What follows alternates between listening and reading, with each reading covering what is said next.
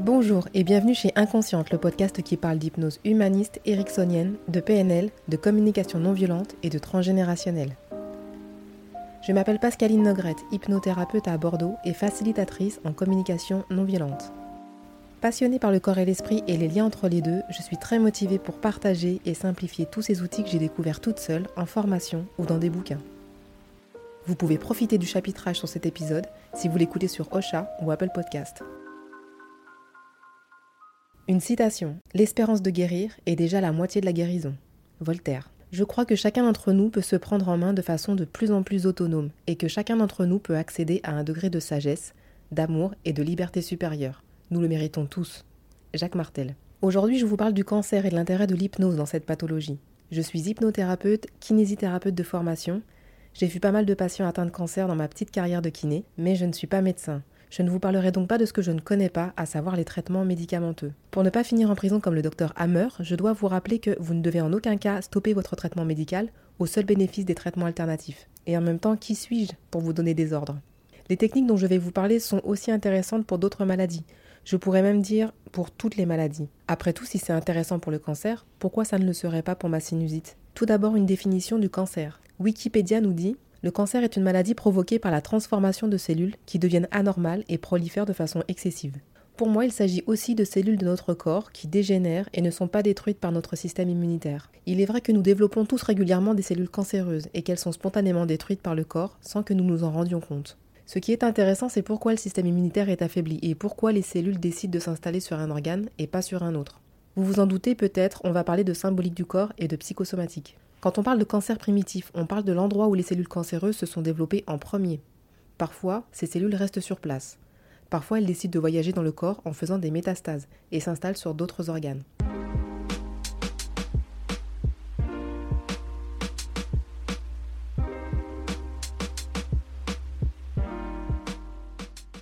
Mon rêve de cancer, pour vous parler symbolique. En 2017, je suis en formation d'hypnose à l'IFHE à Paris. J'ai validé mon praticien 1 et bientôt je passe mon praticien 2 en hypnose humaniste. Nous allons aborder la philosophie de l'hypnose humaniste, les techniques d'hypnose et l'interprétation des rêves. Nous devons chacun apporter un rêve écrit, et moi je n'en ai pas, je ne me souviens jamais de mes rêves. Je demande à mon inconscient avant de m'endormir que je me souvienne d'un rêve intéressant à étudier pendant la formation. Eh ben je peux vous dire que j'ai pas été déçu. D'emblée, je me trouve devant un grand bâtiment blanc, et le vigile à l'entrée me dit que je ne peux pas rentrer parce que j'ai un cancer, un cancer du foie même. Je me retrouve devant un deuxième bâtiment blanc, et là, deux vigiles qui me regardent des pieds à la tête.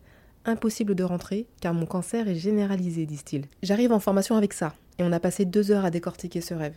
La formatrice m'a posé la question de qu'est-ce que ça signifie pour moi le cancer. Je lui réponds quelque chose qui me bouffe de l'intérieur. Ok, et le foie? Je lui réponds pour moi c'est la colère. Elle poursuit Qu'est-ce que tu allais faire dans ces grands immeubles blancs? Je lui réponds que j'avais l'impression que j'allais y apprendre quelque chose, mais pas quelque chose de nourrissant. Elle poursuit Est-ce que ça te parle deux endroits où tu vas potentiellement chercher un savoir et où on te refuse l'entrée deux fois? Et en plus, ça génère de la colère en toi. Je n'ai pas cherché très longtemps. Le diplôme universitaire d'hypnose médicale et thérapeutique. On me l'a refusé plusieurs fois et ça m'a mis très en colère. Mais c'est grâce à ça que je suis en formation à Paris à ce moment-là. Pour chaque personne, le cancer est une signification, et la zone du corps également. Nous allons le voir avec le docteur Hammer et le psychothérapeute Jacques Martel.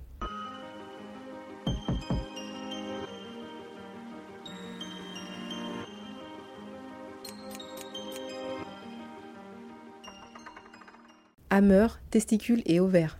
Je vais vous mettre le lien dans le chapitrage euh, au chat ou Apple Podcast de la vidéo de la vie d'Hammer. L'histoire du docteur Hammer et de sa femme est assez flippante. Qu'on y croit ou pas, elle mérite l'attention de tous ceux qui cherchent des explications et des solutions pour guérir. Hammer est un cancérologue et neurochirurgien allemand. Il est spécialisé dans les cancers féminins. Sa femme est également médecin et ils ont quatre enfants. Un de leurs fils, alors âgé de 19 ans, est attaqué par balle par le prince de Savoie lors de vacances en Corse. Celui-ci, malgré des aveux écrits, ne restera que six semaines en prison. Après une amputation de la jambe et 19 opérations, le fils de Hammer décède le 7 décembre 1978. Trois mois plus tard, le docteur Hammer déclare un cancer du testicule, sa femme un cancer de l'ovaire. Il fait le lien entre la perte de leur fils et leur cancer.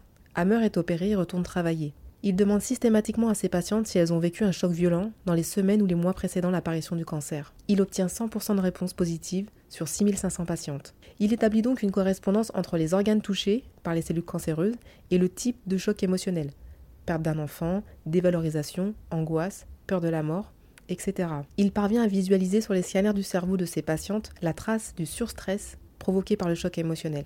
Il établit donc une correspondance entre le choc émotionnel, la zone du cerveau et la localisation organique du cancer. Le cerveau serait pour le docteur Hammer à l'origine de nos maladies. Malheureusement, Hammer était tellement exalté par sa trouvaille qu'il a renié tous les traitements conventionnels du cancer, chimio et radiothérapie. Vous imaginez bien l'accueil du monde médical, il s'est fait lyncher. Ce n'est pas sa politique qui m'intéresse, mais sa théorie révolutionnaire. La psychothérapie aide bien à modifier la biochimie du corps.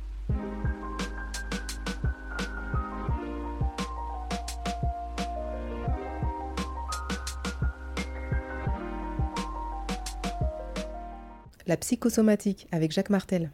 Le dictionnaire des malaises et des maladies de Jacques Martel, un livre qui ne me quitte plus depuis 2011. J'ai mis du temps à l'acheter, mais il m'a beaucoup servi dans ma vie perso et surtout en milieu hospitalier. Là où les patients sont rangés par catégorie. Je fais exprès de dire rangés par catégorie car notre médecine occidentale s'intéresse à des bouts de patients. Chirurgie du dos, orthopédie, ORL, neurologie, le pied, la main, la tête. Jacques Martel a lui aussi compris en 1978 le lien entre émotion, pensée et maladie. Lors d'une formation en 1988, il découvre les travaux de Louise Hay. En 1991, il commence l'écriture de son dictionnaire des malaises et des maladies, dont je vous lis un extrait de son introduction, page 14. Ce dictionnaire se veut un outil d'ouverture de conscience et de recherche pour soi-même. Lorsqu'il m'arrive quelque chose en rapport à ma santé, je vais lire ce qui est écrit dans ce dictionnaire afin d'être encore plus conscient de ce qui se passe. En effet, l'être humain a facilement tendance à occulter, c'est-à-dire à faire disparaître de sa mémoire consciente ce qui le dérange. Ainsi, Lorsque je lis le dictionnaire, je le fais avec les yeux de quelqu'un qui veut apprendre et être davantage conscient de ce qui lui arrive. Mon côté mental et intellectuel prend de l'information avec laquelle je vais avoir à travailler, car le seul vrai pouvoir que j'ai, c'est le pouvoir sur moi-même. Je suis créateur de ma vie. Plus j'en suis conscient, plus je peux faire des changements appropriés. Concernant le cancer, on y trouve un passage du cancer en général, page 106, puis, par localisation, du cancer primitif. Je vous lis le passage du cancer en général. Tout n'est pas à prendre à la lettre, Parfois c'est un petit bout qui parle, parfois la totalité. Le cancer est lié principalement à des émotions refoulées, du ressentiment profond, qui date parfois de longtemps, par rapport à quelque chose ou une situation qui me perturbe encore aujourd'hui et face à laquelle je n'ai jamais osé exprimer mes sentiments profonds. Ils sont souvent en relation avec un ou des aspects de ma vie de couple. Même si le cancer peut se déclarer rapidement à la suite d'un divorce difficile, d'une perte d'emploi, de la perte d'un être cher, etc., il est habituellement le résultat de plusieurs années de conflits intérieurs, de culpabilité, de blessures, de chagrin inconsolable, de rancune, de haine, de confusion et de tension qui me rongent. Je vis du désespoir, du rejet de moi, je me sens un peu cancre. Je remine sans cesse le même sentiment d'échec. Ce qui se passe à l'extérieur de moi n'est que le reflet de ce qui se passe à l'intérieur. L'être humain étant représenté par la cellule et le milieu de vie ou la société par les tissus. Dans la plupart des cas, si je suis atteint de cancer, je suis une personne aimante, dévouée, pleine d'attention et de bonté pour mon entourage, extrêmement sensible, semant amour et bonheur autour de moi. Pendant tout ce temps, mes émotions personnelles sont refoulées, au plus profond de moi. Je me conforte et me leurre en trouvant satisfaction à l'extérieur plutôt qu'à l'intérieur de moi-même, puisque j'ai une très faible estime de moi. Alors que je m'occupe de tout le monde, je mets de côté mes besoins personnels. Je me sens impuissant à changer ma vie. Cette impuissance vient du fait que j'ai l'impression que je n'ai pas de pouvoir sur ma vie. Je remets ce dernier à une autorité plus grande que moi et qui m'est extérieure. Je ne suis pas en contact avec mon corps et mes émotions. Je suis perdu car je ne me définis qu'à travers les autres. Je n'ai aucune identité, je suis étranger à moi-même. Je laisse ma place aux autres. Je laisse donc aller mes cellules saines, qui représentent mon identité, et elles sont remplacées par des cellules étrangères, qui n'ont pas leur place à l'intérieur de mon corps. Mais comme le bien-être de tous ceux qui m'entourent prime sur le mien, je décide que je ne vaux rien et que je peux laisser les autres m'envahir. J'hésite à prendre ma vie en main, m'y pensant incapable. Puisque la vie ne semble plus rien m'apporter, je capitule et je manque d'envie de vivre. À quoi bon lutter? Si je vis beaucoup d'émotions fortes, de haine, de culpabilité, de rejet, je vais être en très forte réaction, tout comme la cellule. Mes cellules saines se retournent contre moi, et mes cellules malsaines prennent le dessus. Je vais même me sentir responsable des problèmes, des souffrances des autres, et je voudrais m'auto-détruire. Les cellules cancéreuses vivent dans l'isolement, tout comme moi qui vais me replier sur moi-même face à une situation que j'ai de la difficulté à accepter. J'en parlerai peu, je refoule mes émotions qui m'empoisonnent. J'en veux à la vie, elle est trop injuste, je joue à la victime de la vie et je deviens bientôt victime du cancer. C'est habituellement la haine envers quelqu'un ou une situation qui va me ronger l'intérieur, qui va amener les cellules à s'autodétruire. Cette haine est profondément enfouie, à l'intérieur de mon être, et je n'ai pas souvent conscience qu'elle existe. Elle est enfouie derrière mon masque de bonne personne. Mon corps se désagrège lentement car mon âme se désagrège aussi. J'ai besoin de combler mes désirs non satisfaits au lieu de ne faire plaisir qu'aux autres. Je dois m'offrir des joies, des petites douceurs. J'ai accumulé ressentiment, conflit intérieur, culpabilité, auto-rejet par rapport à moi-même, parce que j'ai toujours agi en fonction des autres et non pas en fonction de ce que je veux. La patience exemplaire et présente chez moi s'accompagne très souvent d'une faible estime de moi. J'évite de me donner de l'amour et de l'estime, car je crois que je ne le mérite pas. Ma volonté de vivre devient presque nulle. Je me sens inutile. À quoi bon vivre? C'est ma façon d'en finir avec la vie. Je m'auto-détruis et c'est là un suicide déguisé. J'ai l'impression d'avoir raté ma vie, que je vois comme un échec. La mort peut me sembler même inconsciemment plus belle que la vie que je mène. J'ai besoin de redéfinir qui je suis réellement, au lieu de vouloir m'identifier à l'image qu'on veut que je projette. J'ai besoin de faire tomber mon masque. Cela peut être angoissant pour un moment, mais cela est essentiel afin de reprendre la maîtrise de ma vie. Je vais découvrir que j'ai tout le courage et toute la force nécessaire pour accomplir tous mes rêves. La partie du corps atteinte m'éclaire quant à la nature de mon ou mes problèmes. Quels schèmes mentaux ou quelle attitude je dois adopter afin d'amener la maladie à disparaître? Je dois reprendre contact avec mon moi intérieur et m'accepter tel que je suis, avec mes qualités et mes défauts, mes forces et mes faiblesses. J'accepte de laisser tomber de vieilles attitudes et habitudes morales. L'acceptation de la maladie est essentielle pour que je puisse ensuite lutter. Si je refuse d'accepter la maladie, comment puis-je la guérir?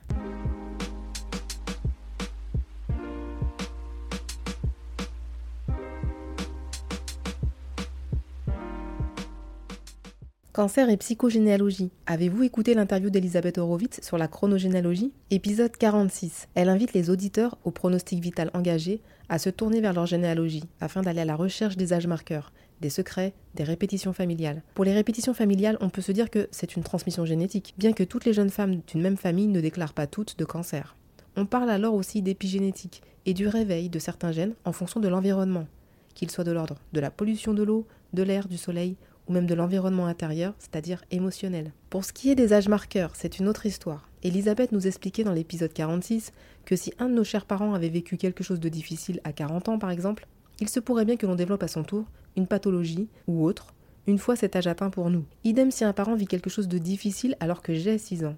L'inconscient familial se remet en route quand mon enfant a 6 ans. Un peu farfelu, oui. Ma maman a tilté en écoutant cet épisode 46. Elle a eu un cancer à 62 ans c'est l'âge auquel son père est décédé.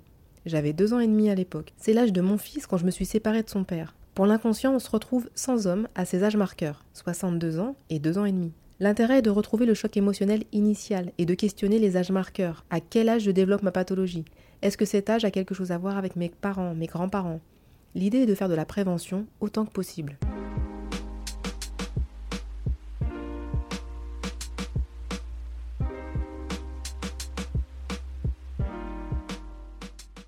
Synchronicité. Une patiente vient me consulter en été 2020.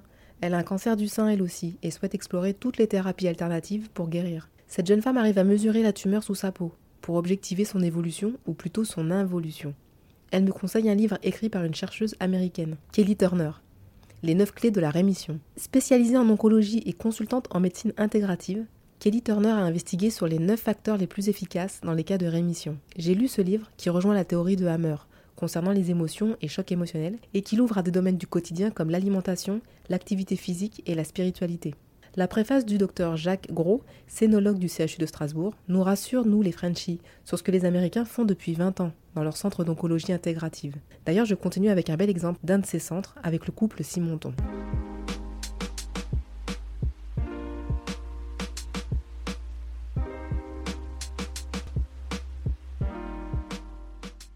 Carl et Stéphanie Simonton et James Creighton. La visualisation efficace. Les Simonton et James Creighton ont écrit Guérir envers et contre tout, un guide quotidien du malade et de ses proches pour surmonter le cancer dans les années 70. Mon édition, traduite en français, date de 1982, introduite et traduite par Anne Ancelin Tutzenberger, l'auteur de Aïe mes aïeux, précurseur dans l'approche transgénérationnelle entre autres. Ce livre figure dans la liste bibliographique de l'IFHE, l'institut dans lequel je me suis formée en hypnose, PNL et à l'approche transgénérationnelle. Je l'ai finalement acheté au moment de l'annonce du cancer de ma maman en 2019. Découverte extraordinaire de ce couple qui a avoué sa vie au traitement des malades atteints du cancer en phase avancée. Ils ont créé un centre de traitement en oncologie intégrative et ont affiné leur approche tournée vers l'émotionnel, à travers la visualisation. Ce livre parle de leur tâtonnement, de leur certitude sur le pouvoir de la visualisation et de la pensée positive. De nombreux exemples de patients victorieux et puis de patients se dégradant aussi permettant d'affiner encore le protocole de visualisation. Les espérances de vie sont souvent multipliées par 4, 5, voire 10 ans. L'imagerie médicale a permis d'objectiver la régression, voire la disparition de la tumeur. Grâce au patient tout d'abord qui s'attelait trois fois par jour, à visualiser précisément pendant 15 minutes son cancer se faire démonter par les globules blancs et les rayons et la chimio, et puis bien sûr grâce au soutien des équipes qui guidaient les patients et les suivaient régulièrement pour objectiver et vérifier la qualité de la visualisation. Les Simontons n'excluaient pas le traitement médical, ils s'en servaient pour amplifier la chimiothérapie et la radiothérapie, tout en visualisant la protection des tissus sains. Topissime, je trouve. Chaque visualisation est toujours précédée d'une relaxation, avec la respiration, et si vous connaissez l'auto-hypnose, ça fait l'affaire aussi. Je vous résume les différentes modalités de cette visualisation. Évitez de symboliser le cancer par des fourmis, car c'est difficile à éradiquer, même dans la vraie vie. Évitez aussi de lui donner la forme d'un crabe ou d'un crustacé avec une carapace, car c'est difficile à détruire. Choisissez quelque chose de mou qui peut être écrasé, style du steak haché. C'est les Simonton hein, qui le disent. Le traitement doit être symbolisé par quelque chose de fort et de puissant. Les cellules saines se réparent facilement des dommages créés par le traitement. L'armée de globules blancs est grande et submerge les cellules cancéreuses. Les cellules cancéreuses sont faibles et détruites par le traitement. Les globules blancs sont agressifs, impatients, rapides et sans pitié. Il n'y a pas de doute sur qui est le plus fort. Les cellules cancéreuses mortes sont chassées du corps naturellement, ce qui sous-entend la confiance dans le fonctionnement normal du corps. Visualisez le corps en santé, plein de vie et d'énergie, et visualisez-vous dans la réalisation des buts de votre vie. Ceci n'est qu'un résumé que j'ai griffonné à la fin de mon livre. Je vous conseille l'achat de ce livre si vous ou un de vos proches est concerné. Il y a beaucoup plus d'explications dedans, bien sûr. Et j'allais oublier l'hypnose, l'intérêt d'aller chercher aussi le déclencheur. Bien sûr, je suis aidée par la chronogénéalogie d'Elisabeth Horowitz et par le dictionnaire des malaises et des maladies de Jacques Martel et par les histoires de vie de mes anciens patients. Mais le plus important, c'est ce que le patient raconte de sa vie et de ses blessures, un peu avant les premiers signes. On peut alors en hypnose faire un pardon, un deuil, couper les liens de souffrance, soigner les blessures, apaiser les traumas. Je garde à l'esprit que le corps est un messager et qu'à travers la maladie, il a beaucoup de choses à nous dire. À nous d'apprendre à l'écouter. Je vous rappelle la citation de Voltaire L'espérance de guérir est déjà la moitié de la guérison. La citation de Jacques Martel Je crois que chacun d'entre nous peut se prendre en main de façon de plus en plus autonome et que chacun d'entre nous peut accéder à un degré de sagesse, d'amour et de liberté supérieure. Nous le méritons tous. Soutenez le podcast Inconsciente afin qu'il soit écouté par le maximum de personnes. Partagez-le si vous pensez qu'il peut faire du bien à quelqu'un et à me suivre sur Instagram, Pascaline Hypnose. Pour prendre rendez-vous, vous me trouverez facilement sur Doctolib. Laissez un commentaire sur pascalinehypnose.gmail.com, je serai ravie de vous lire et surtout de vous répondre. Vous pouvez également me soutenir en allant sur la plateforme Tipeee. Euro après euro, cela me permettra d'améliorer la qualité du podcast. Et si vous écoutez ce podcast sur Apple Podcast, foncez mettre 5 étoiles et aussi un avis, car c'est quasiment le seul moyen de sortir du lot, ou la tête de loup comme vous préférez. Merci du fond du cœur à Émilie et à Elsa pour leur premier commentaire chaleureux. Maintenant, c'est à vous. À bientôt!